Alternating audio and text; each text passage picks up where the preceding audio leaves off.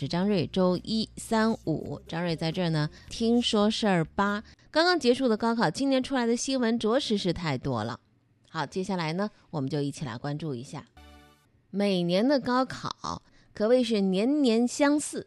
比如说忘了准考证啦，再比如说还有其他的啊，落下啥东西啊，或者说误点了，呃，总会看到。在一些应急的协助的整个社会协调的队伍，包括公益队伍，包括行业主管部门来讲呢，总是在这几天尽全力去帮助那些因为自己的失误把这个风险错过考试的风险降到最低点的齐力而为。当然，我们得为他们点赞。同时，我又老是在纳闷儿，这么重要的一场考试啊，呃，大伙儿都这么关注，说明它很重要嘛。这么重要一场考试，为什么总会有一些马马虎虎、毫不上心的一些计划和安排呢？比如说，在高考期间，我们看到了一个视频的内容，哎，不是视频，是一个新闻的内容，说是有一个考生，他要赶到湖北孝感去考试，他可能是考点是那儿的人，那么他要从义乌过去，可能读书呢是在这个义乌啊。比如说七号考试吧，呃，结果他六号才从义乌出发。乘火车，然后呢，呃，非常不巧，这两天呢，南方地区大雨，动车到了一个县的时候呢，就过不了了，在安徽境内啊，就过不了了。说这个天气的影响，这女孩一看有点着急，然后就去找列车长了。列车长赶紧跟铁路部门、跟上级进行一下沟通。最后呢，铁路部门是大力支持，给调运了一个列车，把这个女孩呢送到了。湖北的武昌，这女孩特别赶时间。她到了湖北武昌之后，她还要坐汽车，大概一个多小时的汽车，再赶到孝感。她什么时候可以赶到孝感呢？也就是说，九点钟如果进考场的话，她赶到孝感这个考点差不多八点左右。这紧赶慢赶的，按照原来的计划就是这个时间点。最后她进了考场，没落下这场考试，但是不由得就让人很纳闷儿：如果。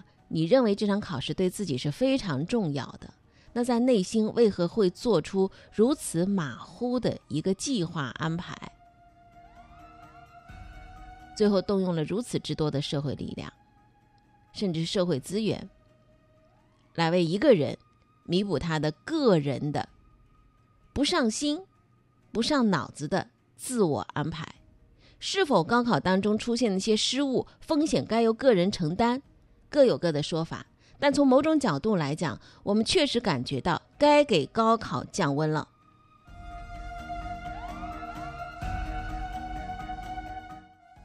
说说降温，只是口头上说说，热度之高呢，就是参加高考的人不仅仅是一些十七八岁的孩子们，还有一些锲而不舍的高考考场当中的老面孔，比如说这一位。七十二岁的老人，今年是第二十次高考，最后他去了吗？啊，他放弃了。他已经参加了高考十九年，怎么样？感觉？不行。你这十九年花多少钱呢？哎呀，将近三千块钱了。报名费？哎，报名费和其他花的。啊，你的最好成绩是多少？三百三。最差的呢？最差的七十三。去年。这位老人家七十二岁了，他为什么七十二岁了还参加高考，参加了十九次呢？从这视频当中，我们看这老人呢衣着普通啊，甚至呢感感觉的这个生活呢，呃也是蛮拮据的，衣服都洗得发白了，倒也还是干净的。参加了十九年的高考，成绩最好的一次是三百零三分，去年呢考了七十三分。他说明年不考了，放弃了。那有人就要问了。啊，老爷子，您为什么嗯就锲而不舍的考了十九年的高考呢？这老人家说了，他说我希望改变命运，但是呢，随着年龄的增大，身体机能退化，一年不如一年，所以呢就打算放弃了。类似这样的新闻，在年轻人的身上有复读的啊，呃，在老人身上呢，七十二岁的老人考十九次高考呢，着实是不多见的。我们曾经看到过有父母跟孩子一起走进考场参加高考的，这还挺鼓舞人心的。有校园内的保安通过自己的自学，然后参加考试，成为一名在校的大学生，甚至还成为学校里头的老师的，也让人特别感慨，一个人的努力是可以改变命运的。但不知怎么回事，看到这样的新闻，在辽宁富蒙的这个七十二岁的老人参加十九年的高考，然后他的这个初衷呢，也是说我要改变我的命运。他现在是做什么呢？呢是捡废品为生，无儿无女，也没有结过婚，所以呢，今年看了这个知识改变命运的说辞，从一个七十二岁老人的嘴里说出来的时候，还是蛮感慨的，颇有点黑色幽默的味道。好了，考完了，该放下了，接下来就是选大学、选专业了。高考之后选大学、选专业，据说这是考父母的，六月考孩子，七月考爹妈。八月考袋子，啥袋子？钱袋子。那么接下来就要考父母了。高考之后如何选大学、选专业？很多人都会告诉你很多很多的，呃，选择的标准啊、方向啊。但是呢，有的时候人算不如天算啊。我一直觉得，如果规划的很细，以现在你所看到的优虑得、优劣得失去评判未来四年之后的职业选择的话呢，太难，因为社会瞬息万变，变化太快。但是呢，有一篇文章值得向大家来推荐一下。他从另外一个角度，从投资的角度看如何选大学、选专业。十年寒窗无人问，一举成名天下知。这是《琵琶记》里头的一句话。那么高考结束，我们要面临选学校、选专业的一个大难题了。二零一八年国家统计局的数据，现在全国有普通高等院校两千六百六十三个。这么多的院校该如何选？教育本质上它应该是一项投资，它也必须是一项投资。在一线城市，教育的直接投入预计要妥妥的超过三十万，就相当于平均每年两万块钱。间接投入已经没有办法用金钱来衡量的。间接成本最大的一项就是时间投入，包括孩子十五年的学习时间，三年幼儿园、六年小学、六年中学，还有家长的教育陪伴时间，这当中所付出的甜酸苦辣，只有为人父母者能够体会。那么，如果决策正确，孩子后期找工作、找对象，好像可以一站式解决了，快速实现小家庭的盈亏平衡，并且能够定期分红。什么意思呢？赡养父母。否则还需要家庭持续的支持 n 年，时间和金钱的投入是深不可测的。相信这个问题是难不倒啊很多的宁波的朋友的。宁波人会做生意，特别精明，尤其是在投资领域啊，因为他们都是见过大世面的人嘛。他们经常会从各种各样的投资领域当中找到自己的真爱。投资同样是拿金钱和时间作为成本的，决策不慎就是要赔本的。那么跟投资不一样的是什么呢？换学校的成本是很高的，换专业的难度也是不小的。所以高考选学校、选专业，往往需要一锤定音。这就就相当于告诉你，你只能一次选四个股票或者是四个基金啊。地区有差异，高考第一批一般的可以填四个院校。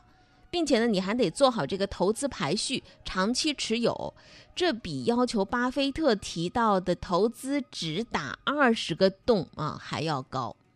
那好，既然我们认识到了教育是投资，那怎样从这个投资的经验和角度，看看如何来帮助毕业生选大学、选专业呢？第一，选择回报率高的城市、学校和专业。在读大学的城市找工作具有天然的优势，包括居住没有额外的成本、交通便捷、消息灵通等等。现在选择读大学的城市，那么就意味着你未来选择就业的城市。智联招聘二零一九年的春招城市的平均薪酬来看，哪几个城市排在前面呢？北京、上海、深圳、杭州、广州排名前五。再排在其后的是哪几个城市呢？厦门、南京，还有宁波。我们宁波呢，在这个二零一九的薪酬排名当中呢，排在了第八位的位置。好，城市啊，已经可以看到了：北京、上海、深圳、杭州、广州、厦门、南京、宁波。薪酬表示的是收入。那么还有一个就是你的这个成本，成本来自哪里呢？生活成本首先是房价，对吧？房子表示成本。如果考虑房价的因素，那么各个城市之间的排序呢就会有所调整了。怎么个调整的呢？排第一的是哪个城市呢？是我们宁波。考虑到住房成本，宁波排第一了。排第二是哪里呢？广州。接下来是杭州、南京、厦门、北京、上海、深圳。这是结合生活成本之后的排序。这里呢，我们是取二零一九年的五月份的样本的均价来作为房价的，用月工资。除以房屋的平方的单价来表示你每个月的工资可以购买的面积，那么性价比从高到低排下来就是宁波、广州、杭州、南京、厦门、北京、上海和深圳。另外，城市方面的第二个层面就是选择离家近的城市，这样买房子压力就会更小了。特别是家庭所在地的城市，找工作和择偶等方面都可以获得亲朋好友的鼎力相助。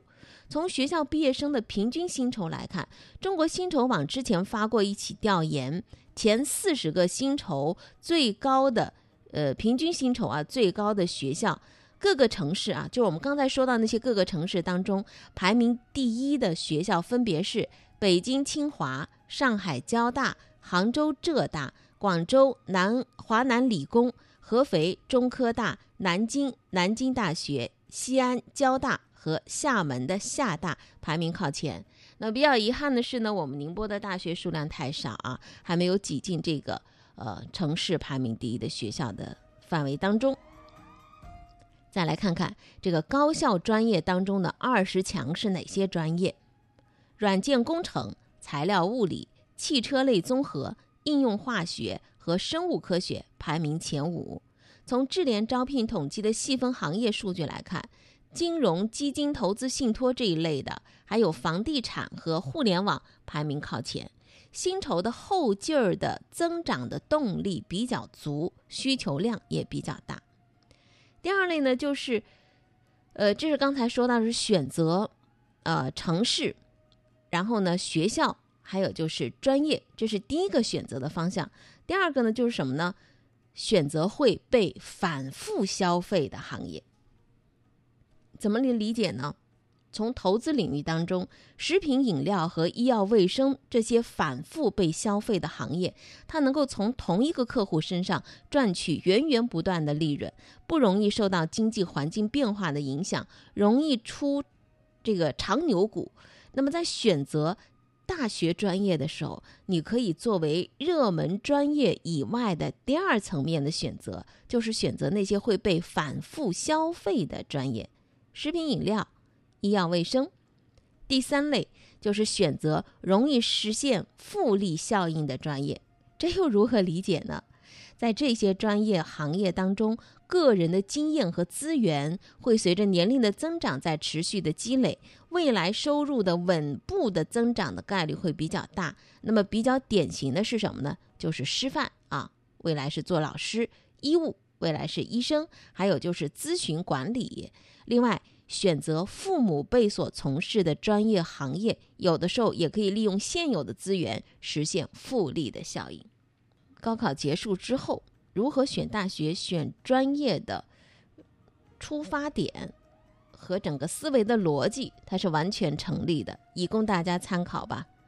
选城市、选学校、选专业，选不断的被反复消费的行业和专业。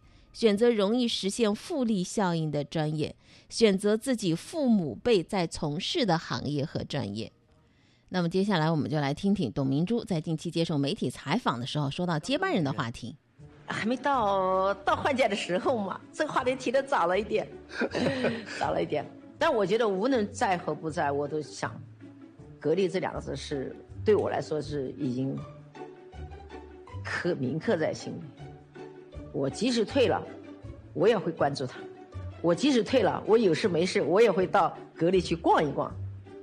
对，那万一有一天你真的退休了，你下边那个人生目标是什么呢？种花，种花，写书，哦，做公益也可以啊。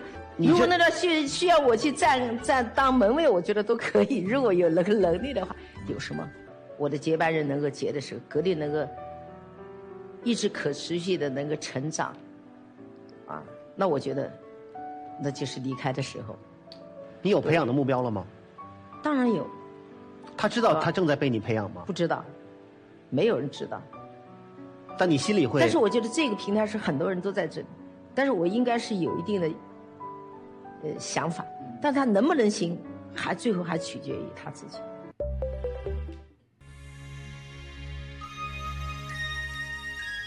多种声音，一个世界。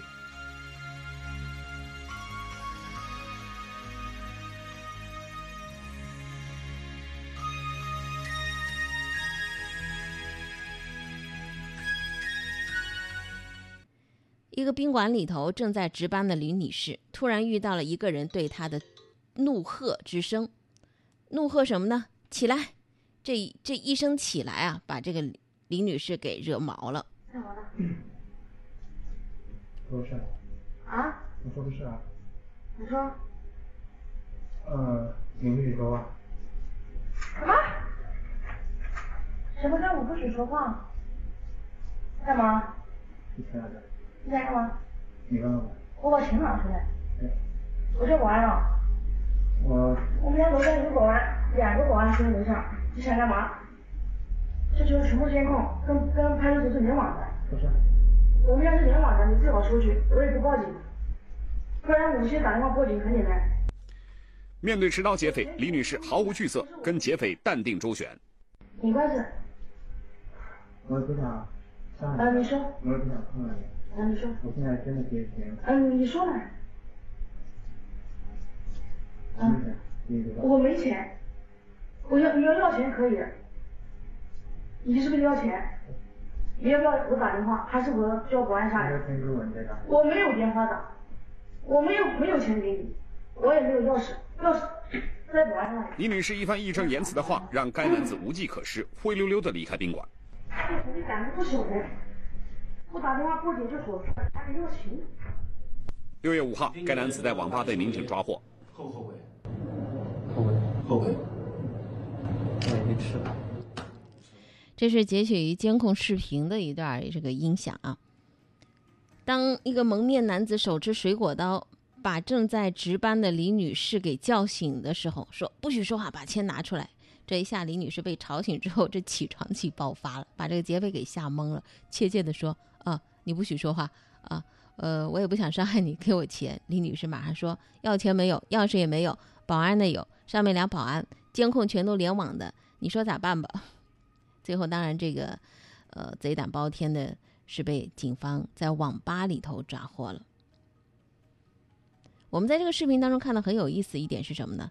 李女士啊，一番话说下来，那持刀男子的嚣张气焰顿时全无了。